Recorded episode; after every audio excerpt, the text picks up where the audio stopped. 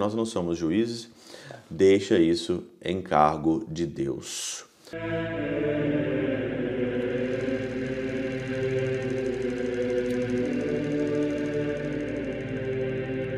Pai, do Filho e do Espírito Santo. Amém. Olá, meus queridos amigos, meus queridos irmãos. Nos encontramos mais uma vez aqui no nosso Teoses, Viva de Coriezo, Percor Maria. Nesse dia 26 de fevereiro de 2024, nós estamos então na nossa segunda semana aí da nossa quaresma. O evangelho dessa segunda-feira, eu quero comentá-lo aqui, mas antes eu queria agradecer você, você que ajuda o Teoses, você que vê aqui no lado aqui o nosso QR Code, você que faz a sua contribuição, você que ajuda, você que faz parte disso. Com um pouquinho que você tem, você nos ajuda demais e nós precisamos sempre da sua ajuda. E eu queria sempre te agradecer e dizer que eu estou rezando por você, pelos nossos benfeitores, pelas pessoas que nos ajudam, pelas pessoas que comprometem com o Teós, acreditam no Teós.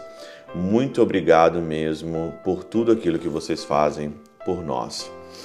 O evangelho de hoje, então, de Lucas, no capítulo 9, versículos 37 aqui a 38, um evangelho bem pequeno, mas hoje nós vamos falar sobre um dos pecados aqui da nossa vida, né? Não é só da quaresma, não, mas é um pecado da nossa vida. Quem de nós aqui já não caiu nesse pecado, né? Aqui o Evangelho diz aqui claramente: Não julgueis e não sereis julgados, não condeneis e não sereis condenados, perdoai e sereis perdoados Dai e dar-vos-á uma medida cheia, recalcada, aco, acogulada, vos será lançada nas dobras de vossas vestes. Mas, já que nós estamos na quaresma, e nós estamos fazendo aqui um exame de consciência sobre a nossa vida, diz aqui claramente para a gente não julgar. Internamente, nós somos pessoas que omitimos, né, que o, omite, né, que imprime facilmente ali emite, né? Emite facilmente na nossa vida um julgamento. Julgamento pelas pessoas. Às vezes nós nem falamos, mas nós já sabemos que nós temos um preconceito.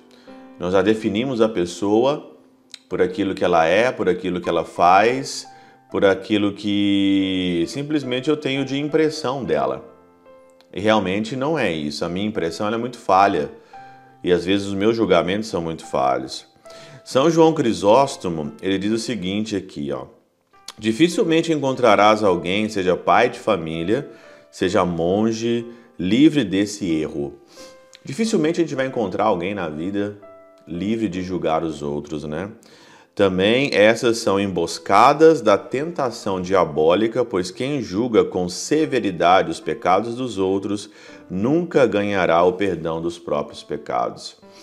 Se você julga o outro com severidade, com austeridade, né? de uma proporção exagerada do seu, do seu julgamento, você também não vai receber pecado, você, você também não vai receber perdão dos seus pecados. Quem de nós aqui nunca errou? Quem de nós aqui é santo? Quem de nós aqui é anjo? Né?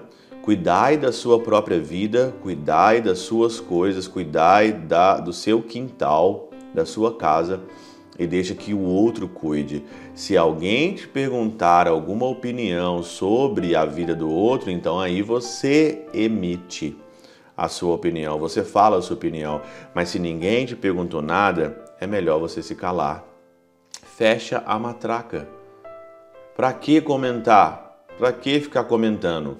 Uma coisa é você comentar sobre uma opinião. Uma opinião é uma pessoa pública, é uma pessoa é, que as consequências da vida dela têm uma influência. Nunca comentar nada privado, nunca comentar nada opção sexual do outro, nunca comentar se o outro está fazendo isso, pecados, né? Comentar pecados do outro, o outro é adúltero, o outro é isso, cada um cuida do seu pecado, cada um cuida da sua vida. A gente comenta e faz comentários de opinião a respeito de assuntos públicos, e aí então a gente fala de pessoas, pessoas que influenciam momentos públicos, mas a gente não fala de pessoas, não fala. Por exemplo, quando surgiu essa polêmica do carnaval, Ivete Sangalo, Baby do Brasil, por exemplo, até fiz alguns posts assim bem irônicos, né? no meu Instagram. Algumas pessoas vieram comentar, ah, mas isso não é papel de cristão, isso não é isso, isso não é aquilo. Não, eu estou comentando a opinião que são públicas. Eu sou padre e elas estão falando negócio de apocalipse. Eu tenho autoridade como padre para falar de apocalipse, para falar da palavra, para falar da catena áurea, e nós temos aqui uma direção.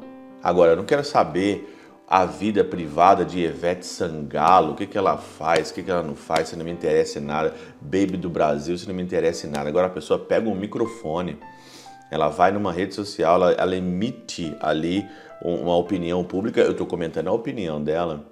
Será mesmo que vai chegar esse apocalipse dele ali? Agora, a vida privada, pecados particulares de Ivete Sangalo, pecados particulares de Baby do Brasil, eu não quero nem saber. Tô nem aí. Não me interessa.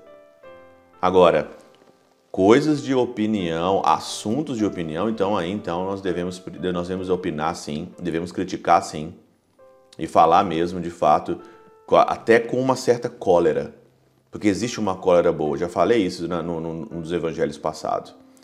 Agora, julgar comportamento particular de pessoas, de pecado de pessoas, aí não. Aí de jeito nenhum.